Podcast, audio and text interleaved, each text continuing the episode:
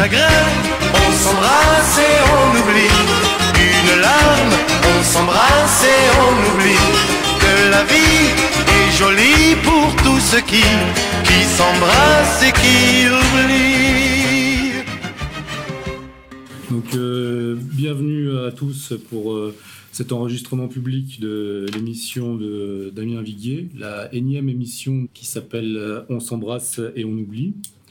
Donc, qui aura pour thématique l'actualité des procès de R et aussi l'actualité de la sortie du livre de Damien Viguier. Donc on peut, on peut commencer, je vous laisse commencer Damien. Ouais.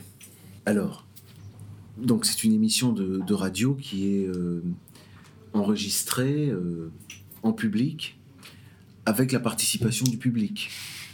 Parce qu'il y a certainement dans le public des gens qui vont nous faire des surprises, tu sais, des interventions. Des... Alors, pour des raisons de micro, on a réservé une chaise ici. La personne qui, voudra participer, il faudrait qu'elle vienne s'asseoir et le moment venu. Hein on verra ça tout à l'heure. Donc oui, deux parties hein, essentiellement dans cette émission. La première partie euh, porte sur euh, les procès euh, qui concernent de près ou de loin égalité et réconciliation, dans lesquels j'interviens. Et une deuxième partie qui touche à mon, mon rôle d'avocat et ce qu'il entraîne. Bon, là, c'est une partie qui pourra donner l'occasion peut-être plus à des questions du public euh, adressé donc à, moi entre, en tant qu'avocat d'Alain Soral et qui pourra donner lieu à des choses. La, partie sur le procès devrait être plus longue. Alors, je vais euh, organiser cette partie sur le procès exactement comme un procès. Je vais imaginer que nous avons pris le pouvoir déjà les intentions sont dévoilées d'entrée, et que donc euh, je suis président d'un tribunal. Alors, l'audience euh, est ouverte, et l'audience commence par l'appel des causes.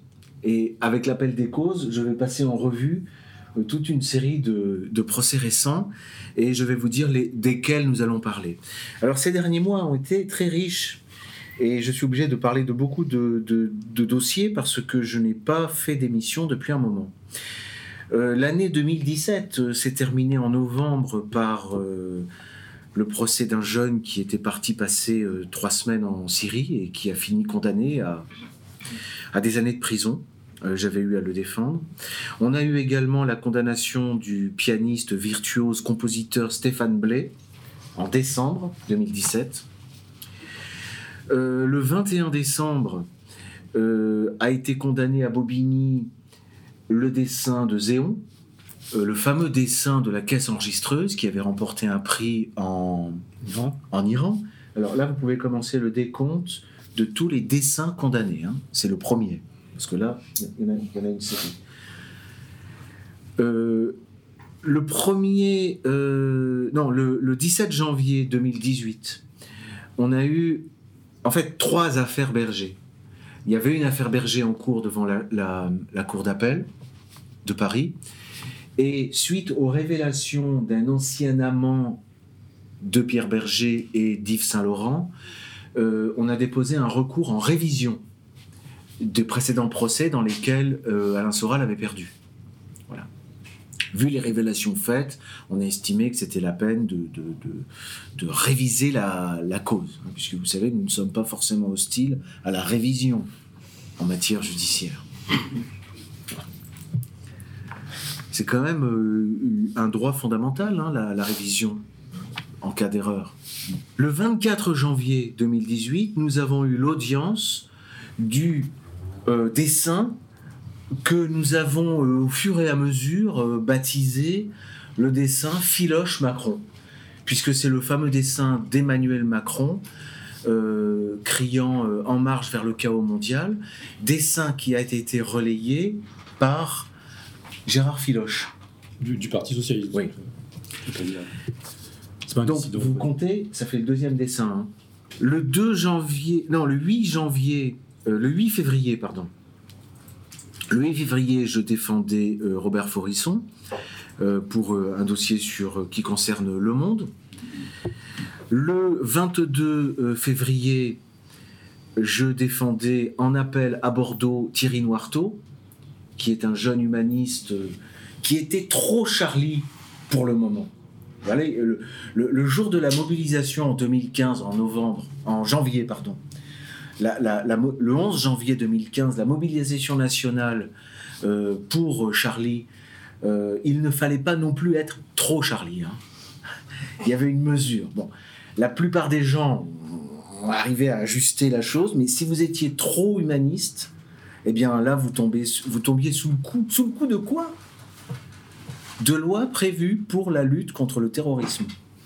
En somme, si vous n'aviez pas le bon panonceau, le bon panneau, ou si vous n'aviez pas relayé sur Facebook le bon dessin, vous étiez, et c'est arrivé, enfin j'ai eu, j'ai eu trois dossiers en tout, mais il y en a eu des dizaines et des dizaines en France, vous étiez poursuivi pour terrorisme.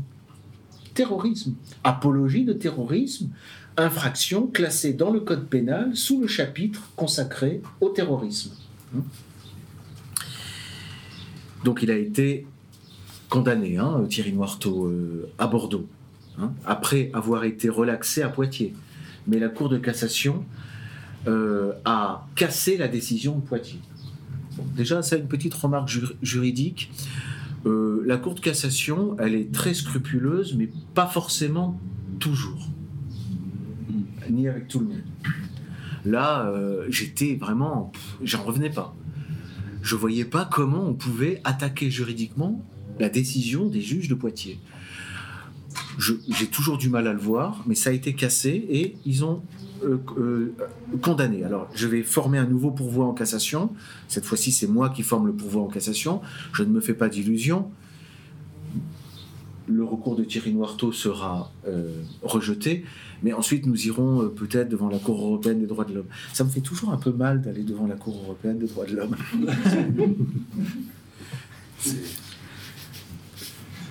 ça s'analyse, hein, ce genre de, de gêne. Après, il y a le tribunal pénal international, si jamais ça marche. La, la, Cour pénale internationale. Voilà.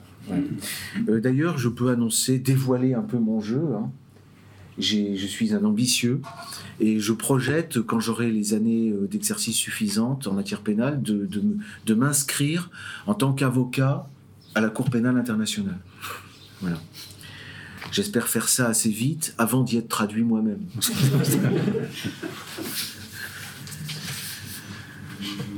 Euh, le 1er euh, février-mars, le 1er mars, c'est à nouveau euh, Robert Forisson pour une audience donc à Paris hein, pour l'affaire Meta TV.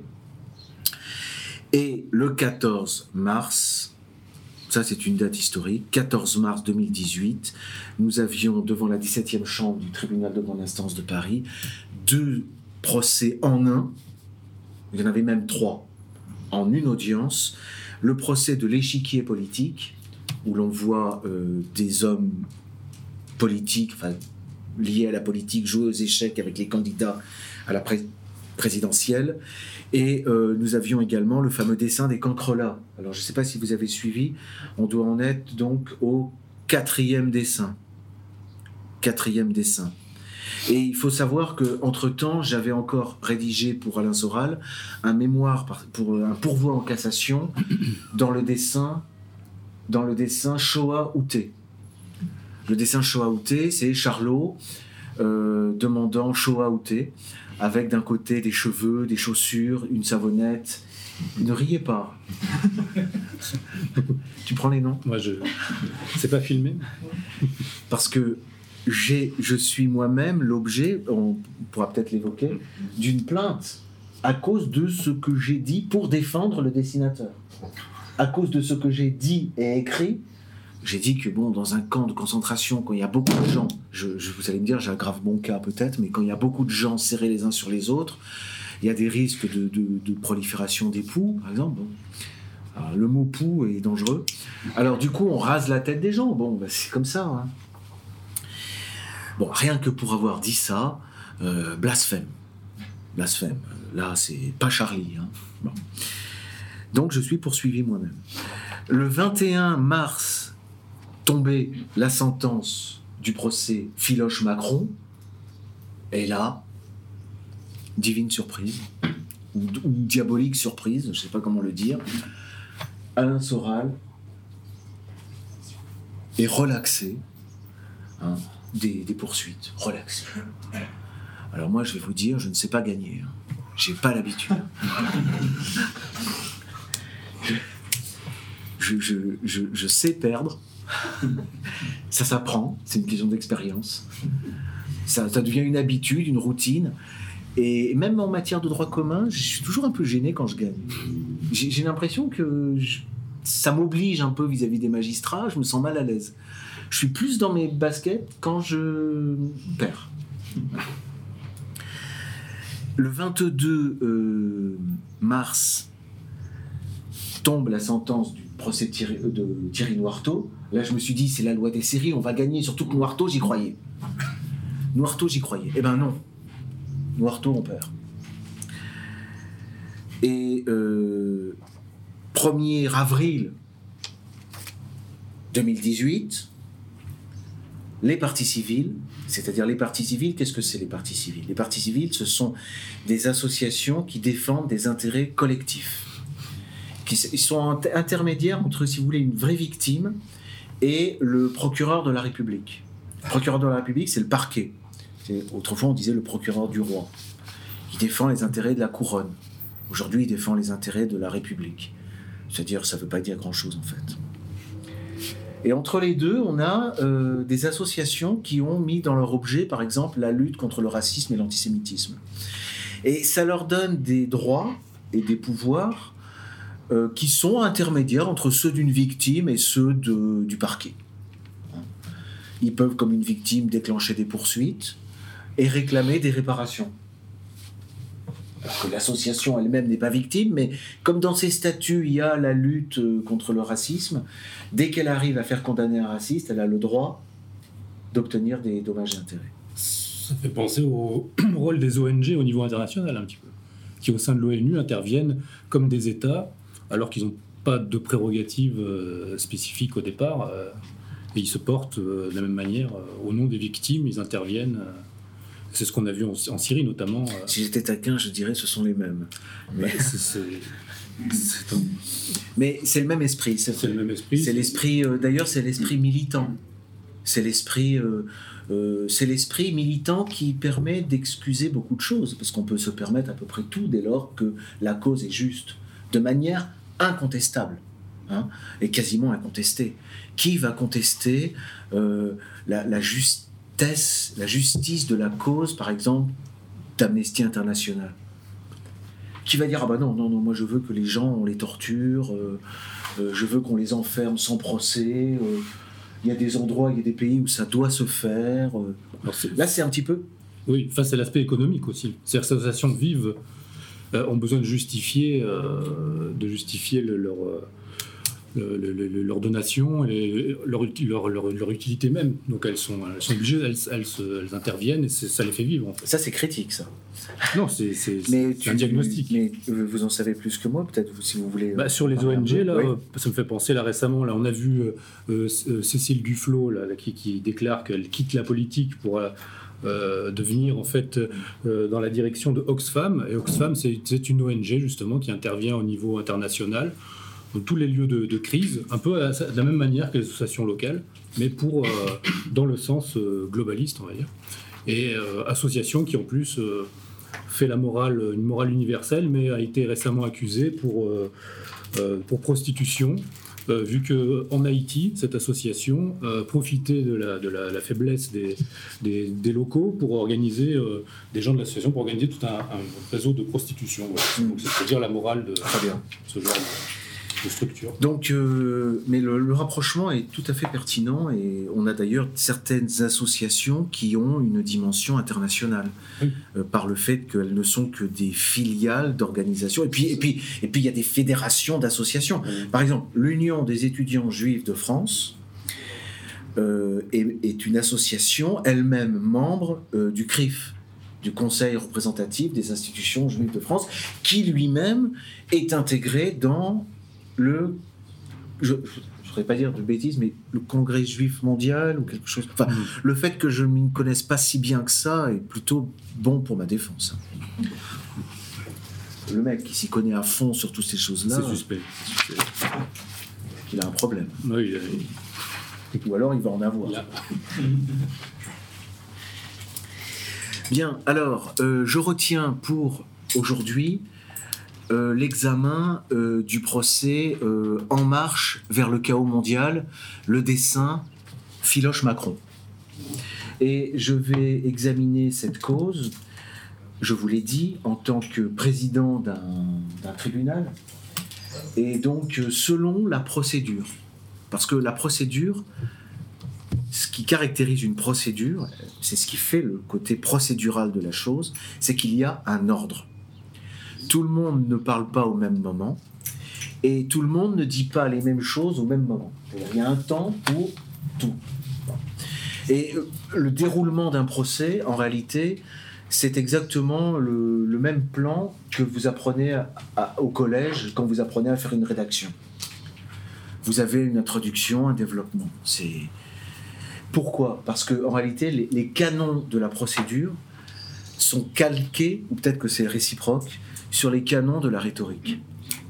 C'est-à-dire, les temps du procès sont exactement les mêmes que les temps d'une rédaction, d'une dissertation de manière classique. On a euh, l'exorde, c'est euh, la petite entrée en matière qui va attirer l'attention du lecteur. Ensuite, on a le cas, ou la cause, faits. Dans la procédure, on a ensuite la confirmation, c'est-à-dire la preuve des faits. On établit qu'on est bien d'accord sur les faits.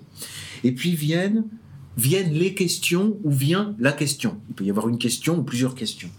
Et pour chaque question, prenons une question, c'est le moment où l'on pose la cause. Euh, c'est un moment fondamental.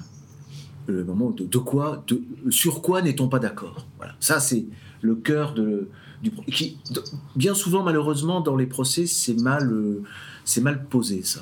hein. Et à partir du moment où on s'est mis d'accord sur ce qui nous pose un problème, on entend le pour et le contre. Et après le pour et le contre, on a la solution. hein. Euh, C'est-à-dire, euh, après l'affirmation et la négation, on a la négation de la négation, si vous voulez. Ou thèse, antithèse, synthèse. Donc, prenons le propos que je viens de tenir pour l'exorde, et passons donc euh, à la position euh, du cas, au fait.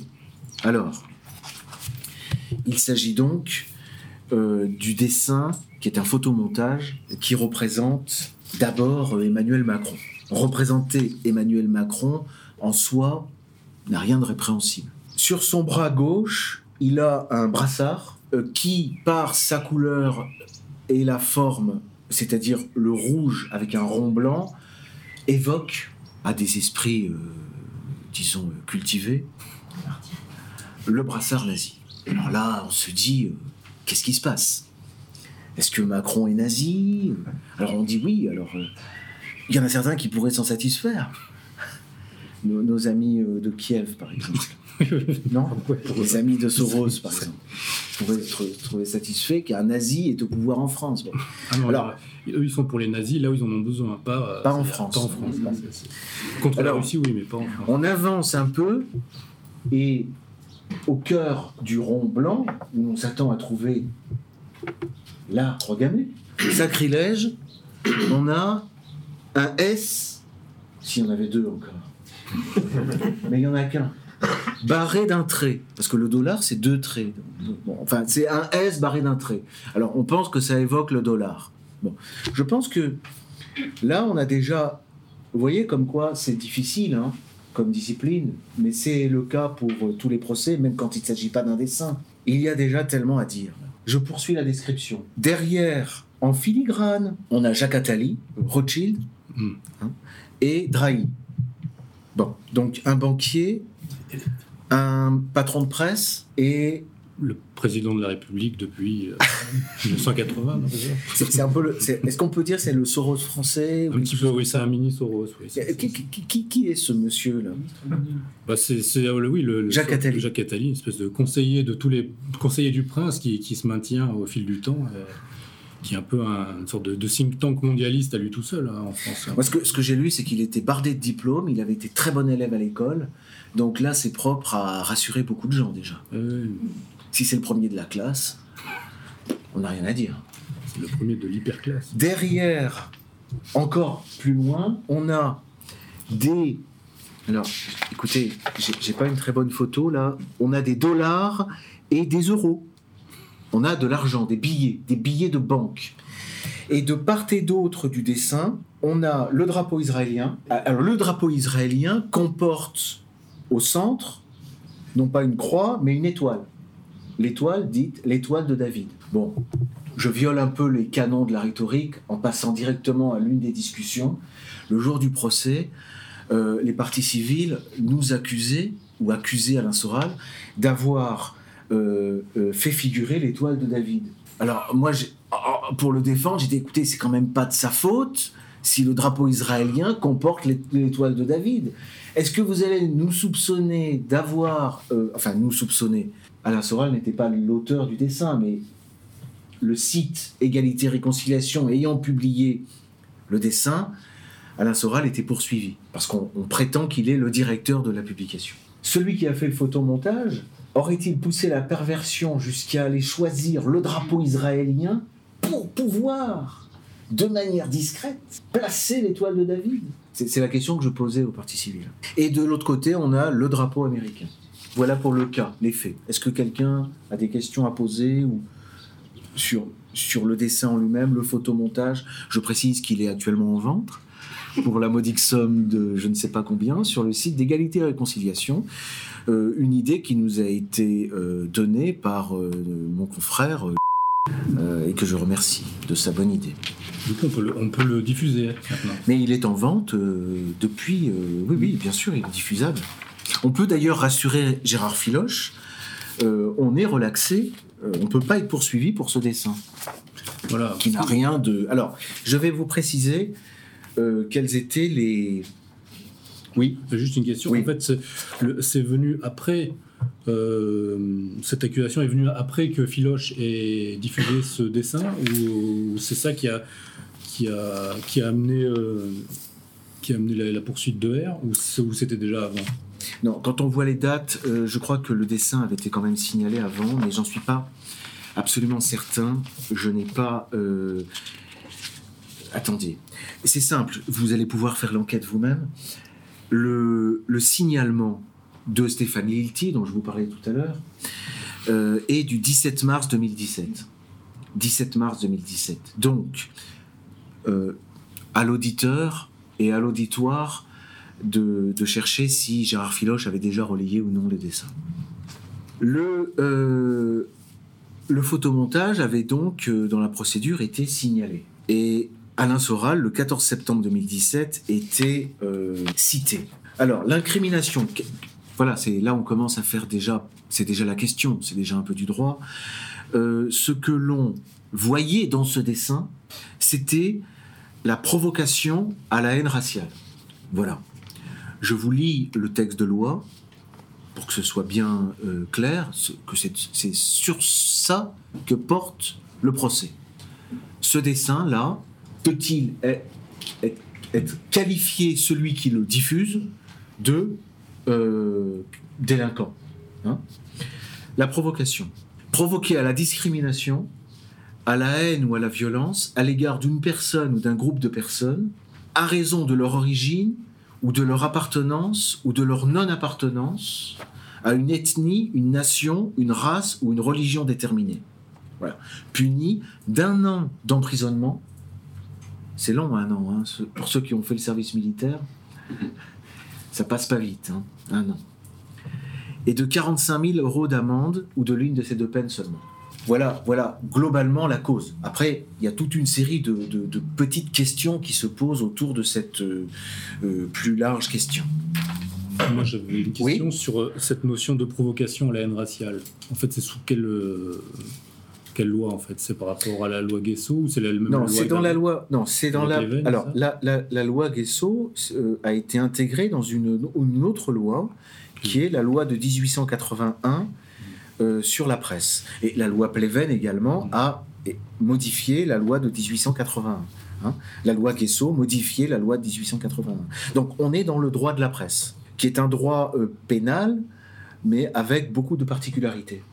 Euh, pour des raisons justement de liberté publique, on ne traite normalement pas un journaliste ou, bien quelqu'un qui s'exprime, qui exprime des idées, comme on traite un euh, trafiquant de drogue, euh, un proxénète, ou parfois, enfin de nos jours, euh, on pourrait dire que même le, proxénète ou le trafiquant de drogue est mieux traité. en tout cas, il est traité différemment. Et d'ailleurs, c'est l'une des questions actuelles, j'en profite pour placer quelques petites remarques pour, te pour vous répondre.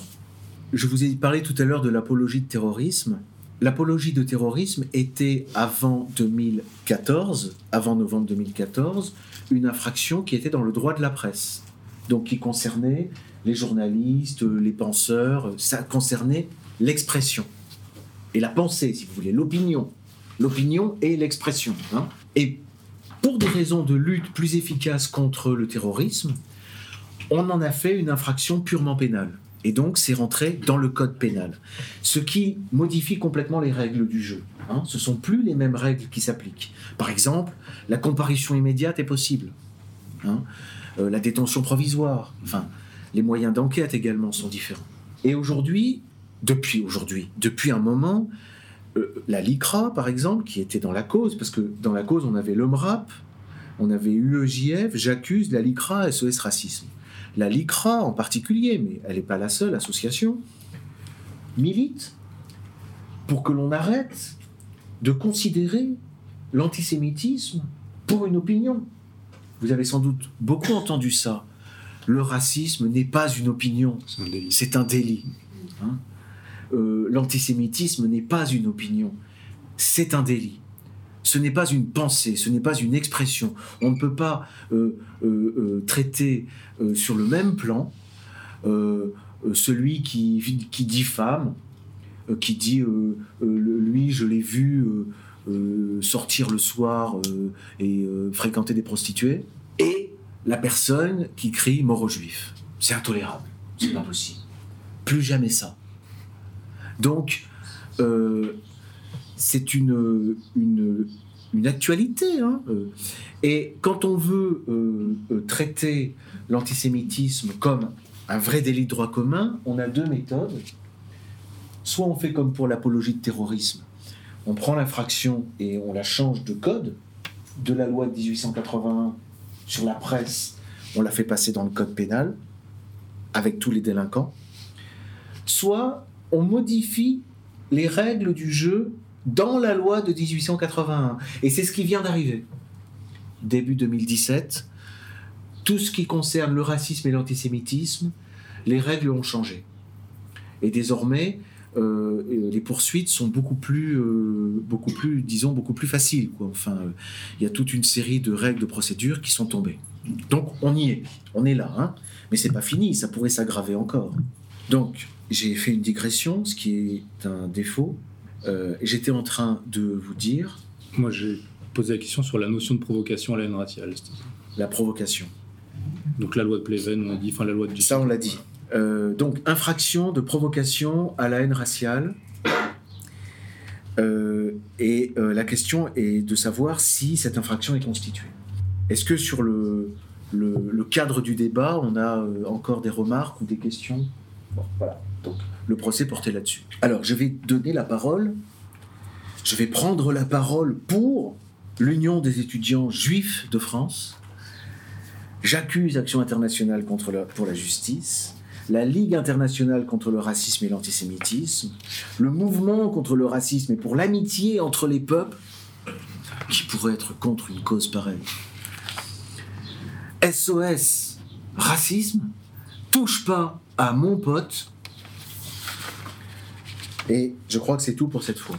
On notera l'absence remarquable de la Ligue des droits de l'homme, qui vient parfois, et euh, d'également d'Avocats sans frontières, qui n'étaient pas là, euh, et puis de quelques autres associations, le CRIF par exemple, qui est déjà arrivé. euh, il m'est déjà arrivé d'avoir le CRIF en face de moi. Alors, que dit de ce dessin l'Union des étudiants juifs de France? Comment elle voit ce dessin, elle? On nous dit que est évoqué ouvertement le brassard des nazis et Macron est présenté comme la marionnette du nouvel ordre mondial conduisant au chaos. Alors, voilà déjà la thèse qu'on va retrouver chez toutes les associations. Ce n'est pas Rothschild, ce n'est pas euh, Attali, euh, ce n'est pas euh, qui sont visés. Si vous pensez ça, c'est que déjà vous pensez mal. Qui est visé, à votre avis? Je pose la question. Même pas le juif, les juifs, le juif. Non pas un juif, deux juifs ou trois juifs, mais le juif. La cible de la provocation poursuivie résulte objectivement de l'association en arrière-plan de l'image incriminée de trois personnalités juives du monde des affaires, habituellement associées au complot juif, entre guillemets. Voilà. Georges Soros, quatrième personnalité juive du monde des affaires, étant cité dans l'URL, mais non représenté à l'image. Voilà, ça c'est un marqueur. Alors moi, pour la défense d'Alain Soral, parce que je, je viole un peu les sages règles de la rhétorique, je me ferai reprendre par le président. Laissez parler votre confrère, vous aurez la parole tout à l'heure. Je dis au passage, si, on le dessinateur avait voulu attaquer le juif, il aurait fait le dessin d'un juif en tant que juif anonyme. Enfin, dans la caricature des années 30, c'est le juif avec un nez, avec des oreilles, avec des yeux, avec toute une série de, stéréotypes que, j'ignore. Moi, je ne sais pas les. bon, bref. On aurait fait ça. Là, c'est Attali qu'on attaque, c'est Drahi qu'on attaque. C'est et, et ça, ce procès-là, il est valable pour d'autres dessins. Ça, ça recommence à chaque fois. On l'a même eu pour Shoaouté avec Charlot, parce que Charlot, Charlie Chaplin est juif. Donc c'est systématique. hein. Euh, oui, oui, les, gens ne se rendent pas compte. Et surtout les dessinateurs, qui ont raison de ne pas se soucier de ce genre de choses n'ont pas conscience de, de, la, de la mentalité de, euh, de la censure, quoi, la, répression, comment l'Inquisition fait son travail. Il est difficile de se mettre dans la tête d'un inquisiteur. De même que l'inquisiteur, euh, j'ose à peine imaginer comment il perçoit l'hérétique. Ça doit être quelque chose euh, de spécial. Mais on en est là, c'est-à-dire qu'on a deux mondes qui ne se comprennent plus. Autre dessin, le dessin des l'échiquier par exemple. L'échiquier, pareil, on a, bah, on a, on retrouve Atali. Alors, qui attaque Atali Attaque Atali parce qu'il est juif, et donc attaque le juif. Ce qui permet à ces associations de se porter partie civile.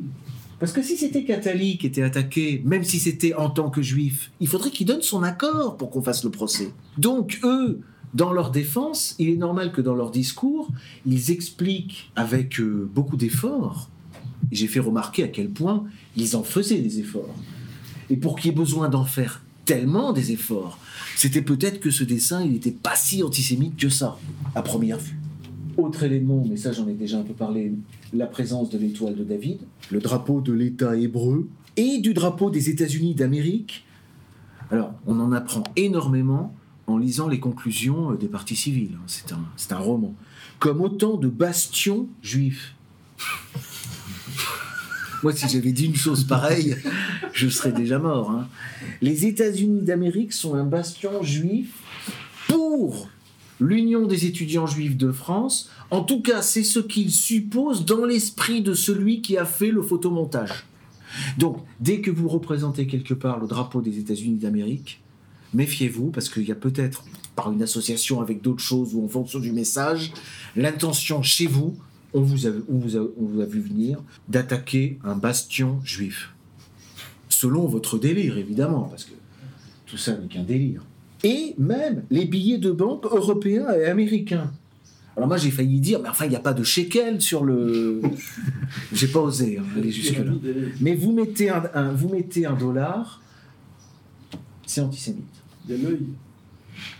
Alors il y a l'œil sur le dollar, me dit quelqu'un, On mais je sais même pas si on le voit. Mm. Mais par exemple, le fait qu'il y ait deux drapeaux, israélien et américain, évoque pour quelqu'un qui a la culture, parce que moi j'ai fait un peu une enquête, euh, les, les gens n'ont pas forcément cette connaissance-là, mais il me semble que moi, dans ma jeunesse, dans mes manuels d'histoire, il y avait cette image, qui était une image antisémite, où on voit le drapeau soviétique et le drapeau américain, effectivement, et euh, entre les deux voiles du drapeau, passant sa tête, quelqu'un avec un gros nez. Mm. Voilà. Donc, le, le fait qu'il y ait comme ça deux drapeaux qui apparaissent comme ça fait référence à ferait référence euh, à ces images. Alors conclusion de l'UEJF, il ne fait donc aucun doute que cette publication vise l'ensemble de la communauté. Tenez-vous bien, hein. les gens qui ne sont pas assis, euh, tenez-vous bien. À travers toute l'étendue de ses membres et de son histoire. Autrement dit, depuis Abraham, non pas Abraham Lincoln, hein, mais Abraham, le père de tous les croyants, jusqu'à nos jours, jusqu'à, j'allais dire jusqu'à nous, parce que on, est tous euh, soupçonnés d'avoir une goutte de sang juif. hein. Bon, donc, voilà, on est tous concernés par cette offensive. Heureusement que l'Union des étudiants juifs est là pour nous défendre.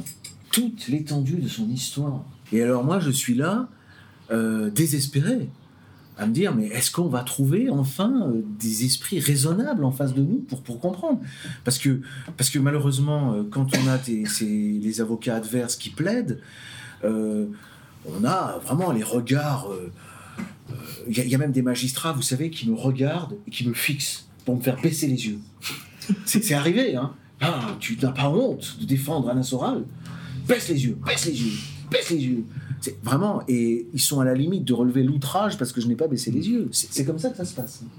Voilà. Alors, euh, euh, il continue euh, dans son argumentation. Au premier plan, symbolisant le monde et l'humanité tout entière, le globe terrestre. Donc ça veut dire que Macron, marionnette du juif, parce que c'est pas de trois juifs, mais c'est du juif, Macron, marionnette du juif, domine le monde. Voilà ce que serait le message. Je vous le dis pour votre propre santé mentale. hein. Faites attention quand vous voyez cette image. C'est le juif qui domine le monde. Voilà ce que dit ce message. Donc moi j'ai dit, il faut arrêter de voir du symbolique, de symboliser à tout va, hein, parce que on peut plus représenter un globe sans. Alors, ils ont fourni dans les pièces toute une. Je crois qu'ils ont pu retrouver toutes les photos antisémites des années 30 où il y avait un globe et un juif. On les a toutes. On a le, juif qui tient le globe par des mains crochues par en dessous, le juif qui est au-dessus par le globe par en, par en dessus, le juif qui. de tous les côtés. Euh, donc on a le symbole de la marionnette, etc. Donc, pas la moindre équivoque. C'est une idée de domination. Les trois personnalités juives surplombent le deuxième qui surplombe le monde. C'est dit, hein? Voilà. Et il a été question. Alors, c'est très curieux. On a invoqué les protocoles des sages de Sion. Et alors, quand on a invoqué les protocoles des sages de Sion, ça a été en disant ce n'est pas la peine que je le produise car ils le connaissent. C'est-à-dire que ils le connaissent et je suis mis dans le lot. Je m'insurge ici à l'antenne. C'est que je suis mis dans le lot, je suis censé connaître par cœur, peut-être même l'avoir écrit, le les protocoles des sages de Sion, Voilà. que eux ont. Visiblement, c'est leur livre de chevet. que connaissent bien, visiblement. Commentaire, euh, Monsieur Enfin, Plateau. ils ont l'air d'être plus complotistes que, que tous les complotistes. Quoi. Enfin, ils ont l'air très, très versés là-dedans. Ça, c'est une réflexion, ça. Qui est le plus complotiste? Donc, euh, l'image serait l'illustration du protocole des sages de Sion. Voilà. Ils ont eu un peu de mal quand même avec le brassard nazi. Ils ont eu un peu de mal. Alors, je, je- je dirai tout à l'heure mon avis quand ce sera mon tour de parler. Parce que quand j'ai parlé à l'audience, j'ai fait après, après ma petite enquête. En général, les gens n'ont pas trop suivi ce que je voulais dire. Bon. Ce à quoi je suis habitué. Alors, passons peut-être, euh, après cette charmante euh, union des étudiants, et d'ailleurs, ils n'ont pas mis étudiants et étudiantes, Oui. juifs et juives, euh, de France. Et puis d'ailleurs, il faudrait ajouter étudiants, étudiantes, et puis, euh, et puis non-genrés. Mais juste une question, donc là, la- l'accusation de provocation, la haine raciale, c'est par rapport à ce cliché du juif en tant que tel. Ça, ça serait ça en fait. Oui, oui, parce que dès lors que l'on décrit le juif comme ayant au moins l'ambition de dominer le monde, cela doit générer chez le spectateur l'envie, visiblement, de l'exterminer. Non mais vous riez, mais c'est dit à l'audience, c'est-à-dire la Shoah, on nous l'a fait une fois, on nous la fera pas deux fois. En gros, c'est ça que ça veut dire. Ça veut dire, ce genre d'image-là n'est pas drôle. N'est pas drôle parce que derrière cette image, c'est la chambre à gaz. C'est la chambre à gaz. C'est le train, c'est la rampe d'Auschwitz, c'est le l'épouillement, c'est la douche, et derrière la douche, le cyclone et après le cyclone la mort, dans des souffrances atroces, entassés comme ça, les uns sur les autres, et tout, l'horreur. Et après, le four crématoire. Donc, non, plus jamais ça. C'est ça la logique. C'est ça la logique. Il ne faut pas s'amuser avec la haine. Enfin, la haine du juif. Après, les autres ne courent aucun risque, évidemment. Du coup, c'est ce qui a été reproché à Philoche, justement. Qui Mais- naïvement a partagé ça comme, euh, comme, Benoîtement. comme une image euh, voilà, anti-mondialiste ou je sais pas quoi, enfin, alors qu'en fait, c'était une image antisémite. Ben, en fait, de nos jours, on en arrive au stade. Mais là, on est déjà dans le commentaire. Ce sera peut-être pour tout à l'heure. mais Mm. C'est ce que disait mon client, Alain Soral. On en est au stade où dénoncer le mondialisme, dénoncer le capitalisme, dénoncer euh, la, sauvagerie, l'inhumanité du marché est assimilé. Assimiler, le mot est faible. Je suis coupable de dire assimiler. C'est par essence de l'antisémitisme, c'est-à-dire c'est par essence invoquer dans les esprits la chambre à gaz pour les juifs. Voilà, c'est ça.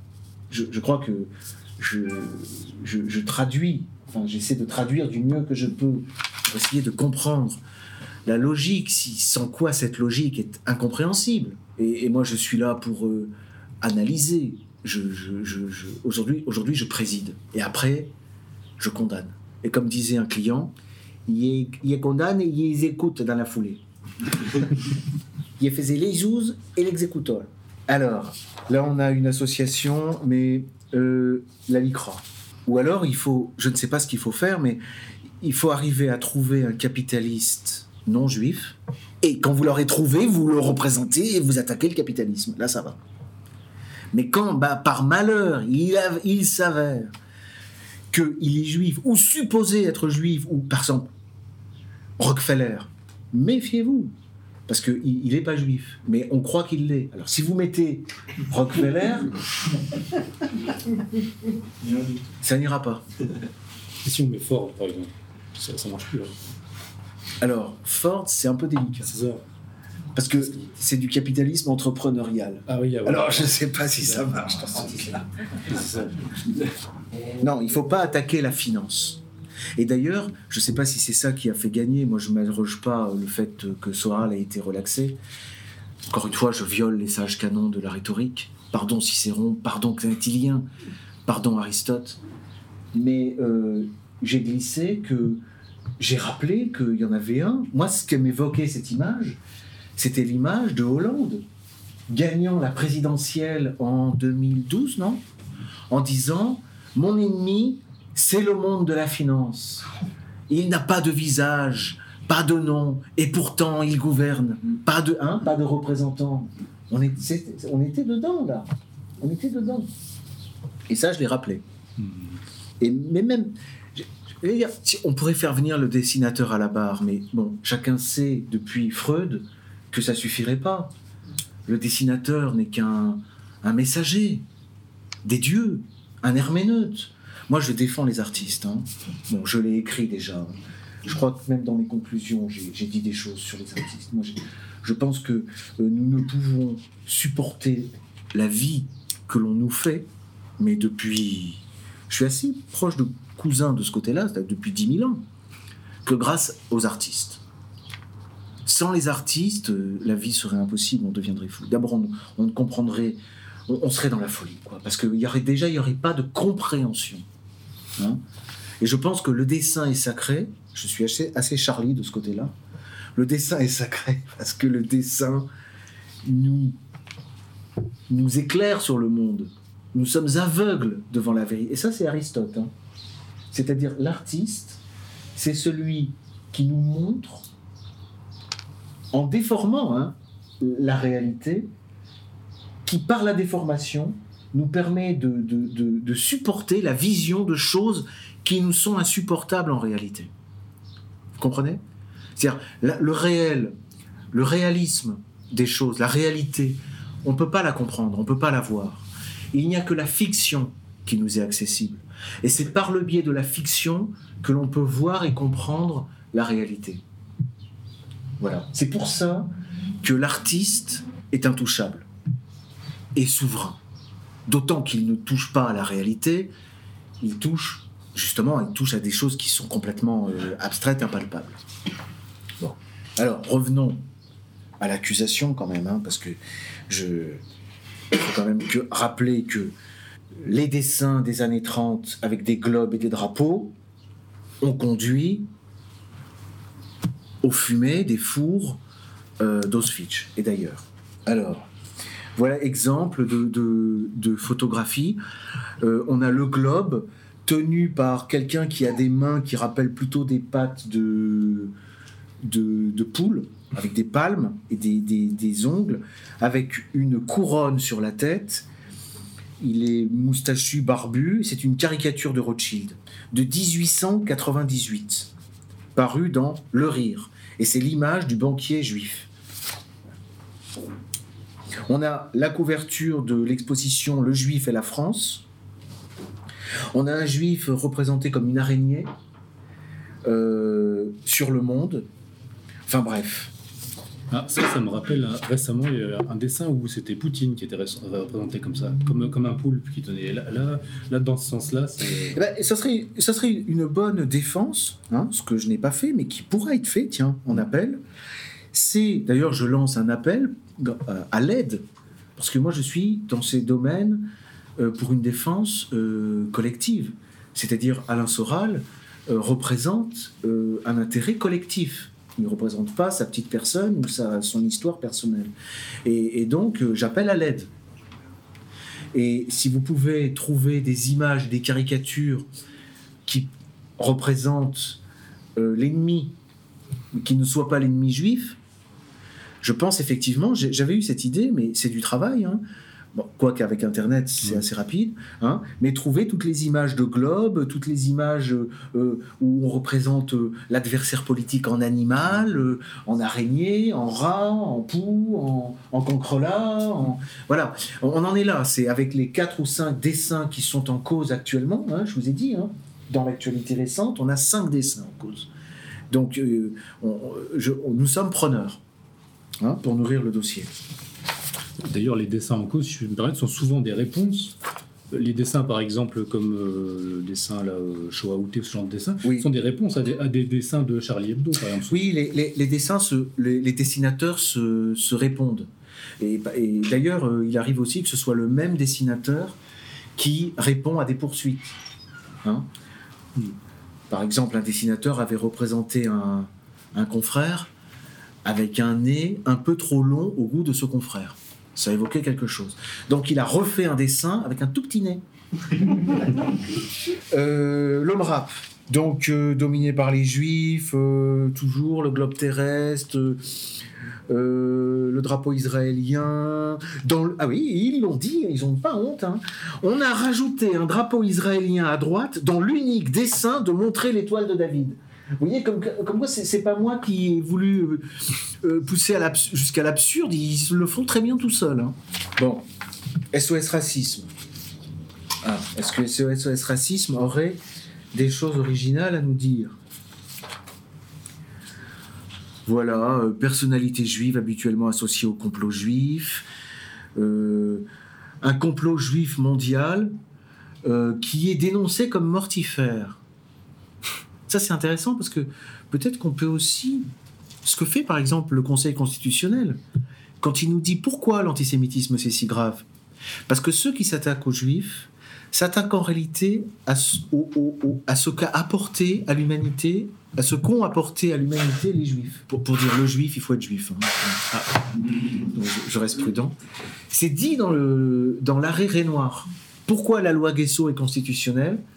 Parce que certes, elle, porte une atteinte absolument invraisemblable, disproportionnée à la liberté d'expression de l'historien, mais il est question de l'antisémitisme.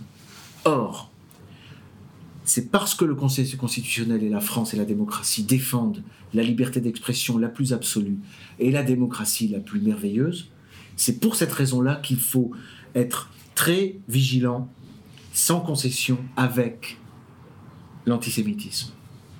Pourquoi? Parce que qui attaque les juifs, en réalité, derrière, attaque la démocratie et la liberté. Parce que ce sont, c'est quasiment, c'est Michel Tropper qui le disait, ce sont les juifs qui ont apporté la démocratie et la liberté d'expression. Vous comprenez le raisonnement?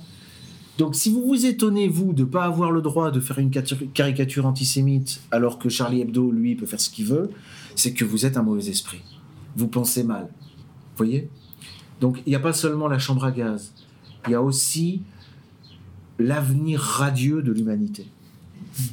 Voilà. Donc, vous, si, vous, en fait, si vous dénoncez, euh, le, euh, en dénonçant le mondialisme et comme un projet euh, néfaste, et la personne du MRAM croit comprendre que c'est néfaste à cause du brassard qui évoque le- les nazis, non seulement euh, vous êtes dangereux, vous êtes méchant et mauvais pour les juifs, mais vous êtes mau- mauvais et dangereux pour ce merveilleux projet.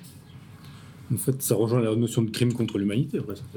C'est ça. On devient, un- on, on est au banc de l'humanité en fait. Ah, vous êtes, euh, On empêche l'humanité d'arriver vous à. êtes euh, dans le crime contre l'humanité. J'ai un dessin un peu plus gros. là, je vais le montrer. voilà. Là, c'est typiquement, vous voyez, le péril juif. C'est la couverture d'un.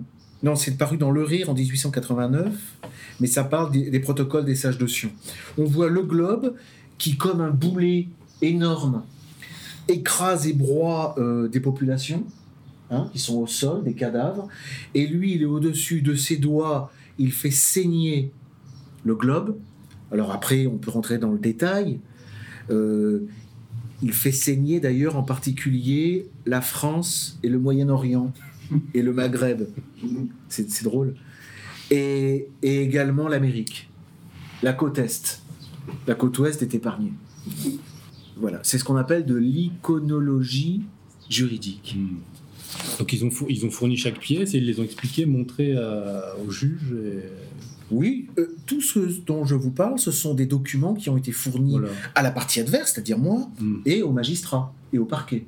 Hein ah voilà, euh, celui dont je parlais, c'est-à-dire les deux drapeaux, avec marqué et derrière, deux petits points, le juif. Voilà. C'est très efficace de montrer une image à la radio. si, mais vous riez, mais non, parce que ça fait travailler euh, l'imagination.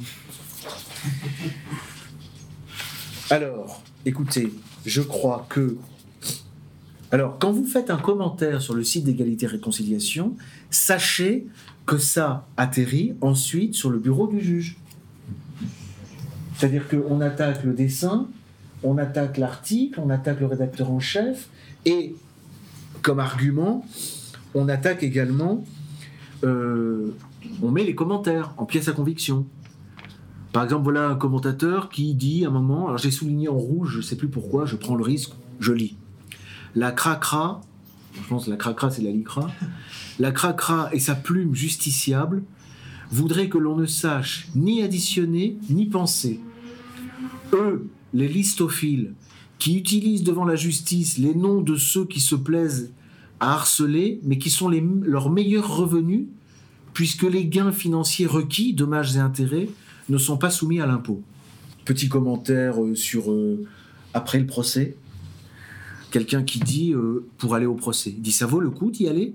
Si ça se trouve, il prendrait moins cher en boycottant qu'en se défendant. Je pose la question. Et il dit les plaidoiries de la défense doivent les énerver un max. Plaidoirie de la défense, c'est moi. D'ailleurs, on va passer un peu à la plaidoirie de la défense. Parce que l'heure tourne. Alors, j'aurais presque envie de vous laisser la parole pour la plaidoirie de la défense. Est-ce que quelqu'un veut venir articuler dans l'auditoire? Quelqu'un veut s'avancer et défendre euh, Alain Soral? C'est comme si les avocats, hein, en fait, il n'y a pas grand monde. hein.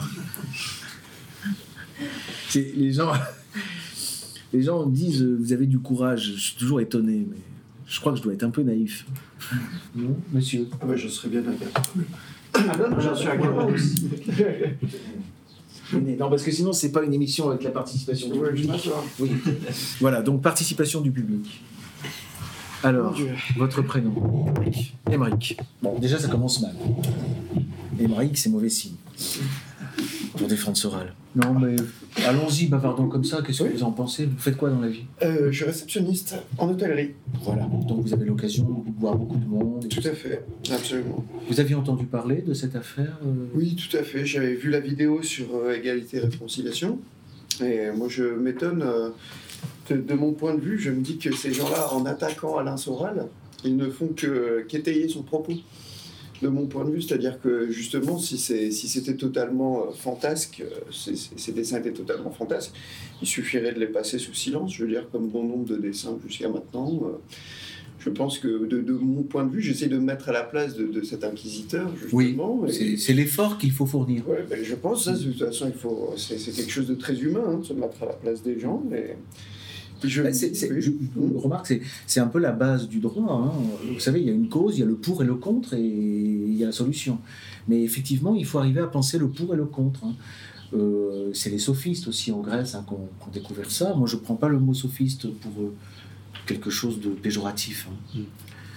Euh, quand vous dites, euh, en somme, en attaquant Alain Soral, Alain Soral ils, étaient son, ils étayent son propos. Et vous pensez que c'est mauvais d'étayer le propos d'Alain Soral?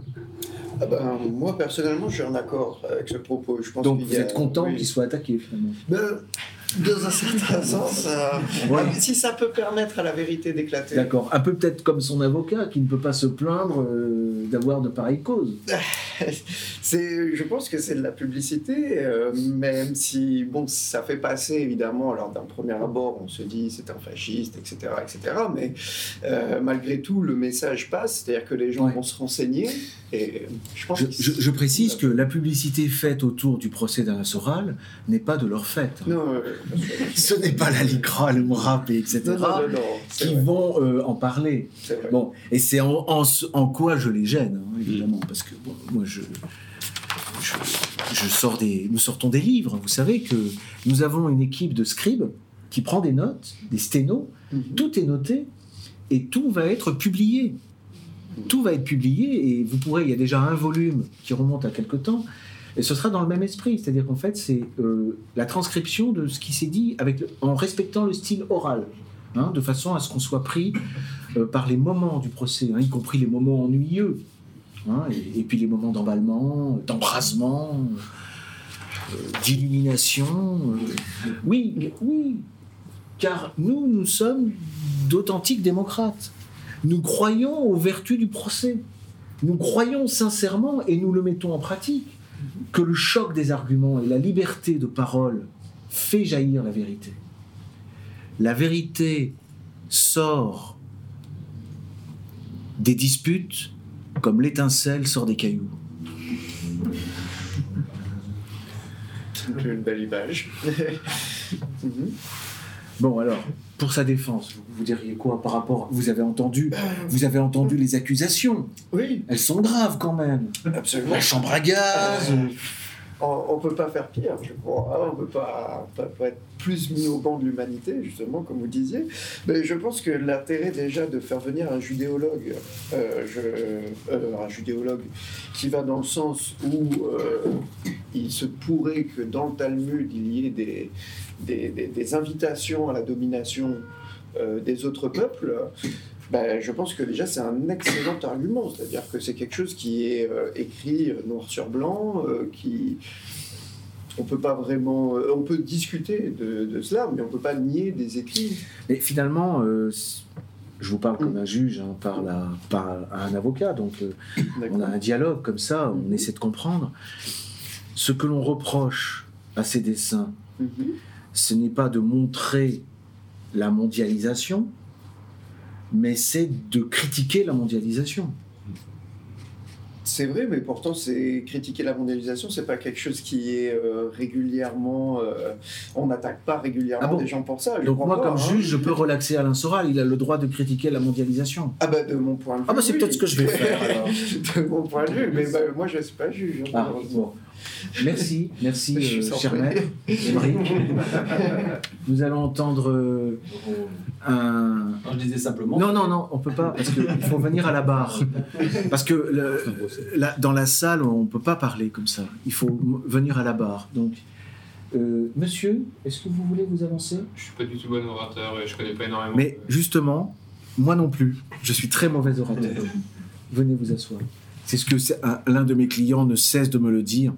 Je dis bon alors, maître, vous bafouillez, vous êtes confus, on ne comprend strictement rien de ce que vous dites. C'est du galimatia, de la philosophie.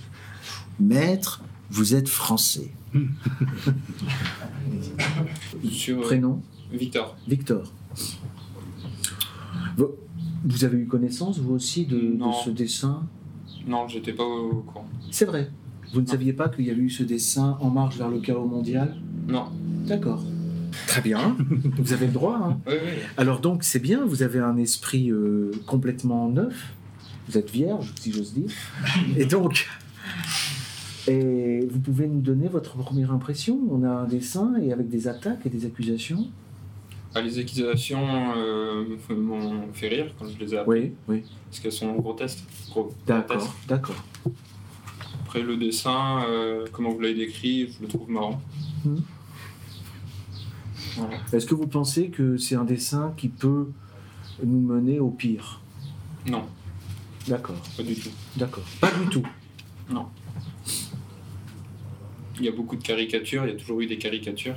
Et on doit être libre euh, de s'exprimer par euh, Même- après la Shoah Pourquoi pas Oh là Quand même Comme disait Bernard-Henri Lévy, on ne peut pas penser après la Shoah.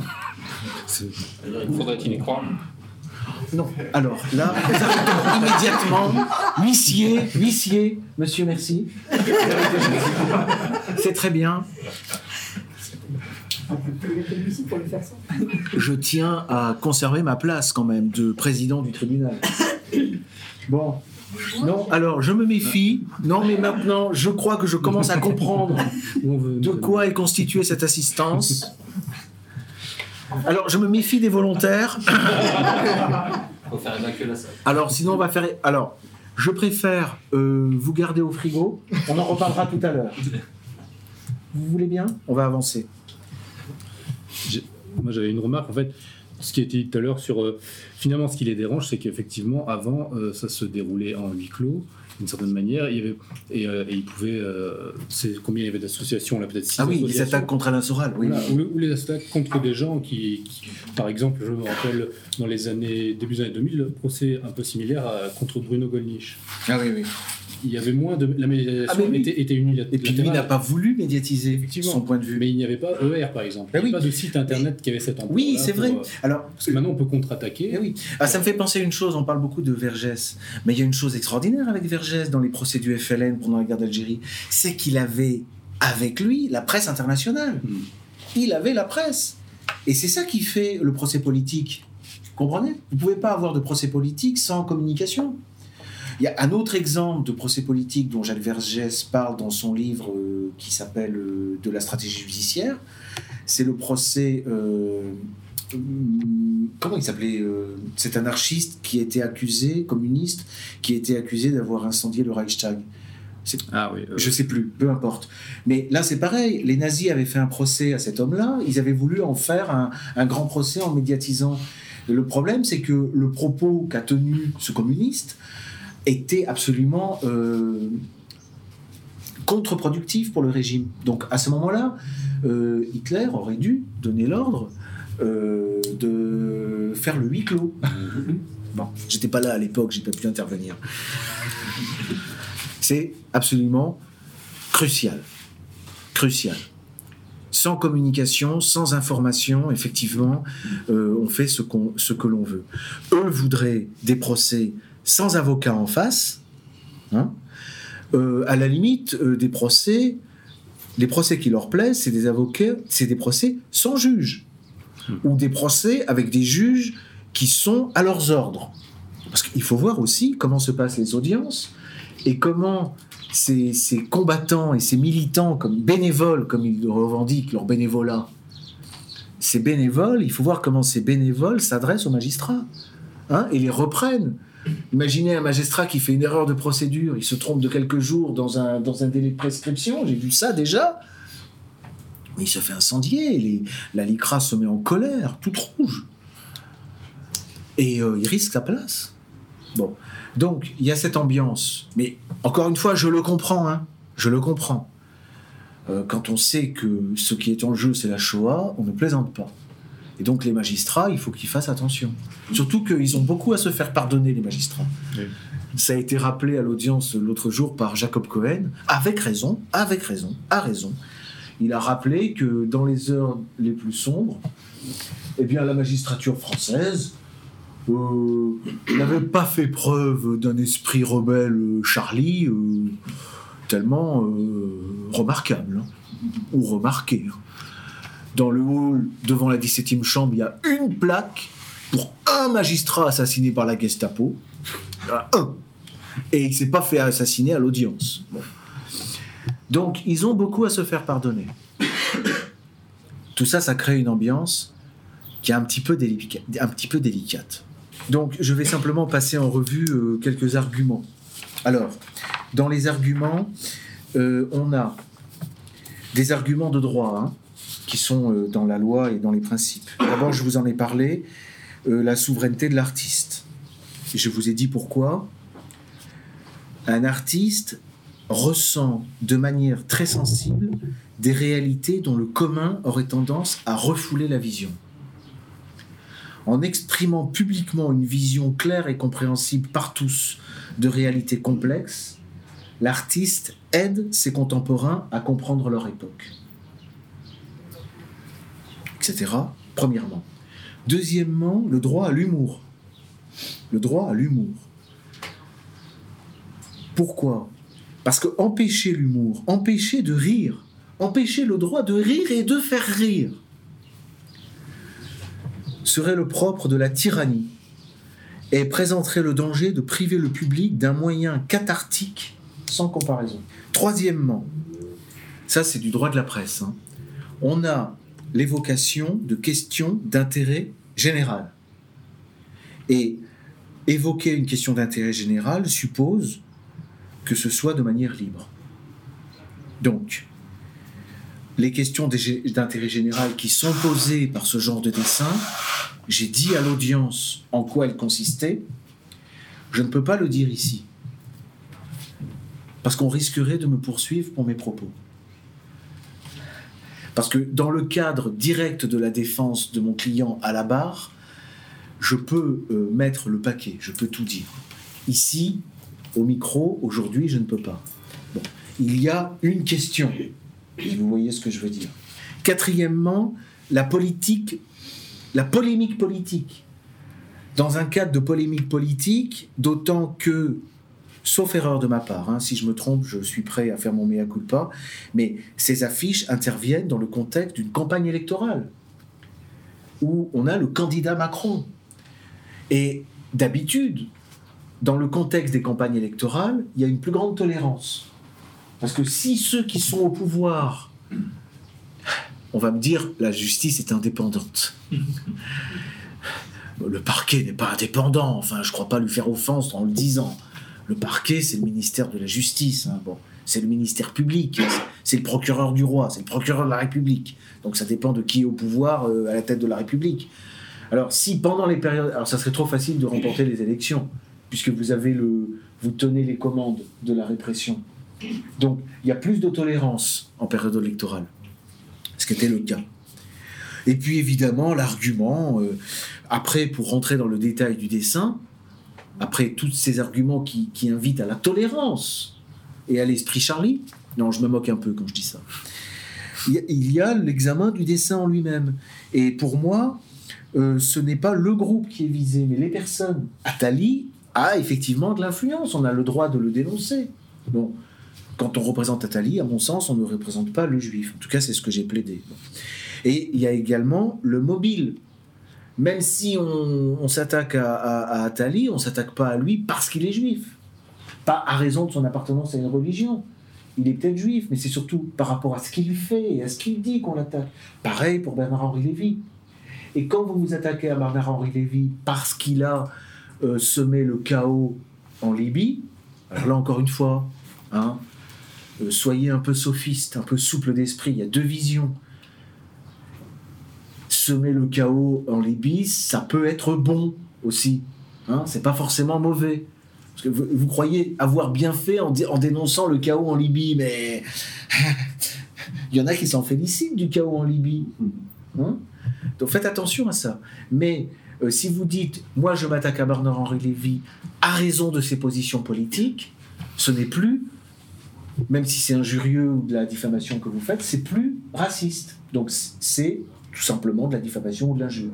Et c'est en tout cas pas de la provocation à la haine raciale. Ça peut être de la provocation à la haine ou au meurtre envers Bernard-Henri Lévy.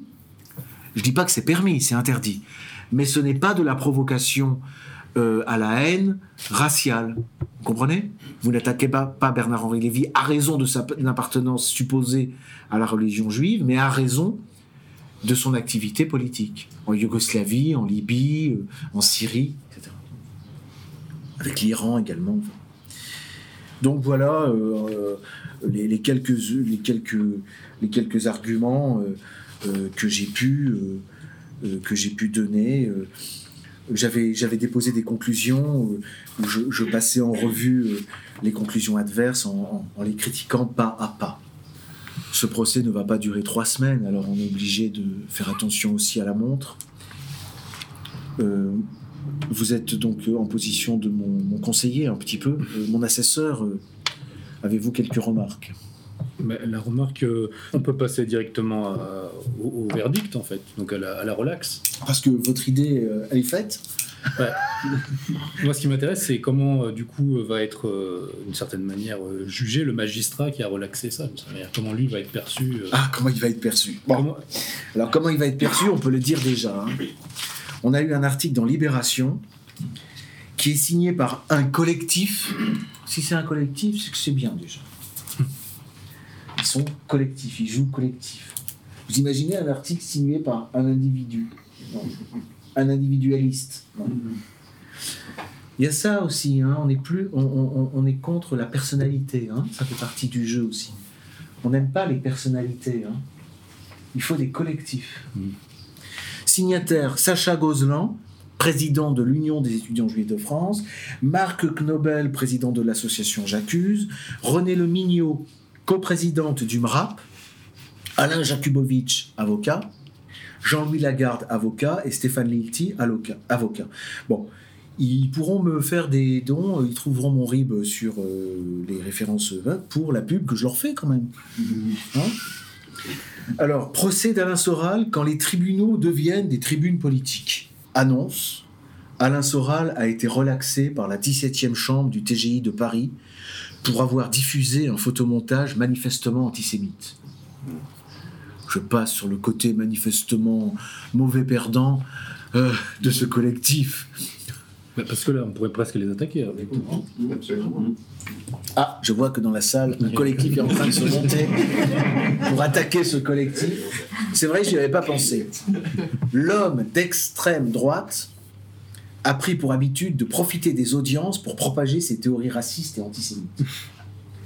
Alors je parle de la pub parce que avec moi ils savent pas trop sur quel pied danser. Un coup il m'attaque, un coup il me cite jusque dans le journal Le Monde en tant que proche de Dieudonné et d'Alain Soral, ce qui est meurtrier. hein. parce que je suis plus avocat, je suis un proche. Mais là, ils ont dit non, alors finalement on va changer, on va pas le citer. Alors il est question de tout le procès, mais jamais j'apparais. Donc euh, voilà. Euh, alors que le gouvernement a présenté un nouveau plan de lutte contre le racisme et l'antisémitisme, hein, et contre la, haine sur Internet, ce sont des priorités, au même moment, hein, le jugement rendu le lendemain vient, euh, semble aller dans le sens inverse. Voilà. Alain Soral, qui fait commerce de la haine depuis plus de dix ans à travers son site Égalité et Réconciliation, vient d'être relaxé ce 20 mars pour un photomontage manifestement antisémite. Il, il martèle, hein. ça c'est la technique un peu. Vous voyez, on a l'impression que c'est parce que le photomontage était manifestement antisémite qu'il a été relaxé. On est euh, sous les heures les plus sombres. hein. C'est vraiment ça. On est, c'est, c'est les juges. euh, c'est même pas les juges de Pétain, c'est les juges de l'occupant. Quoi. C'est, c'est comment on appelait ça le, la commandatour. Voilà, c'est, c'est la commandatour qui met son tampon, validé. validé. Photomontage antisémite. Bon. Voilà. Hein c'est ça, hein Parce que s'il n'avait pas été antisémite, il aurait été condamné peut-être? Enfin, je sais pas comment lire ces choses. Alors après, bon, euh, je ne vais pas refaire le match. Euh, Emmanuel Macron, il est représenté avec un brassard évoquant celui des nazis, etc., etc. La situation est paradoxale. Euh, les audiences sont dévoyées. Tribune de propagation des théories racistes et antisémites.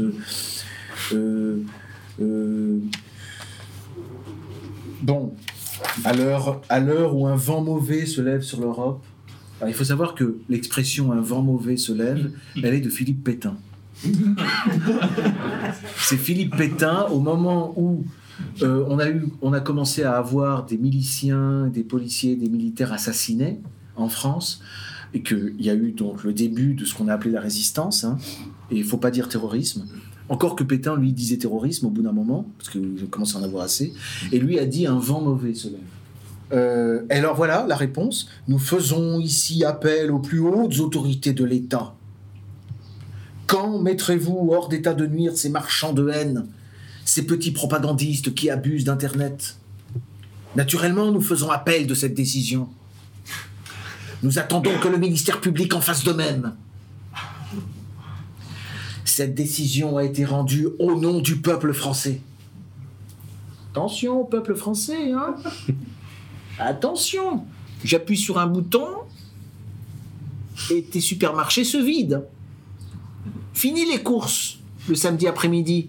Elle peut et doit être contestée au même nom. C'est même plus au nom euh, de la lutte contre le racisme et l'antisémitisme. La LICRA et Jakubowicz, c'est maintenant au nom du peuple français. Mais c'était déjà au nom de l'humanité. Donc, euh, l'État ne doit pas laisser les associations, une fois de plus, faire le sale boulot. Ça, ça veut dire qu'ils avaient fait appel, mais que le parquet n'avait pas fait appel. Côte-Semonce, gare, le parquet a fait appel. Voilà. Donc, rendez-vous est pris avec euh, mes confrères devant la Cour d'appel de Paris. Alors, quel était le motif du juge? Ça vous intéresse? Oui, oui.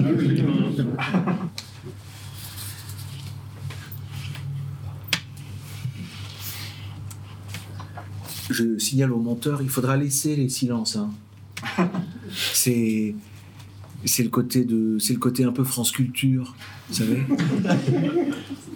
Moi j'aime bien France Culture parce que c'est la seule radio où il y a des silences. Si- si- S'il pouvait y avoir que ça d'ailleurs. Mets France Culture aujourd'hui. Ça, fait réfléchir, vous savez.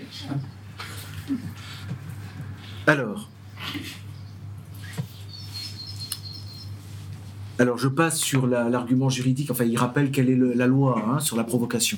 Et il, en vient au passage important en l'espèce.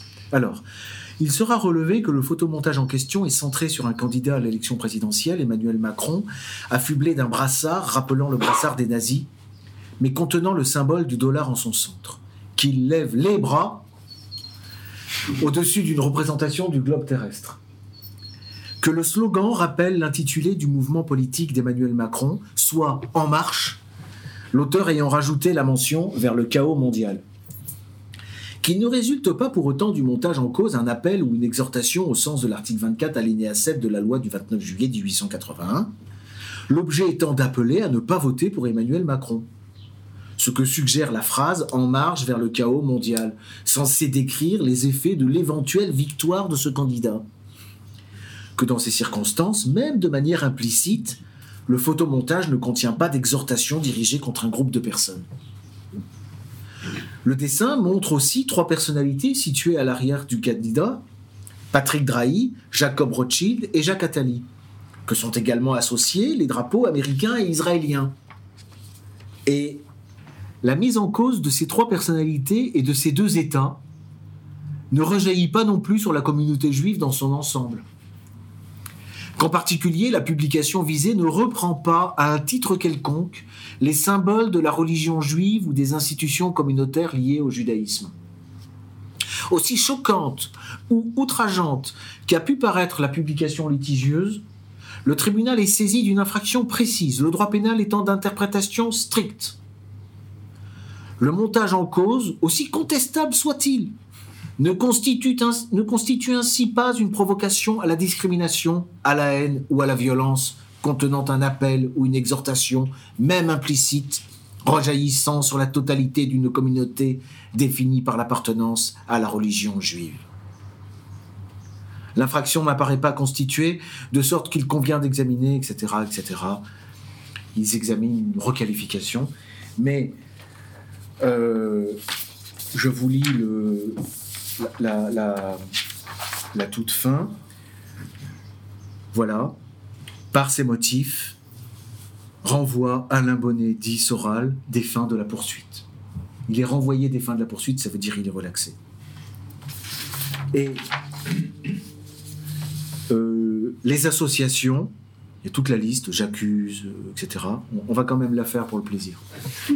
Les associations J'accuse, l'UEJF, la LICRA, SOS Racisme et le MRAP les déboutent de leurs demandes en raison de la relaxe prononcée.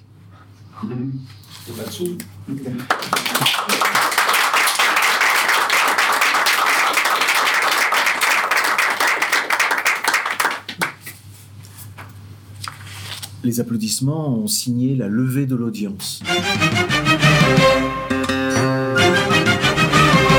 Même au palais de justice, là devant le magistrat, à la réconciliation, ils ont dit non. Ils seraient encore mariés et plus heureux qu'aujourd'hui s'ils s'étaient dit on s'embrasse et on oublie. Le monde est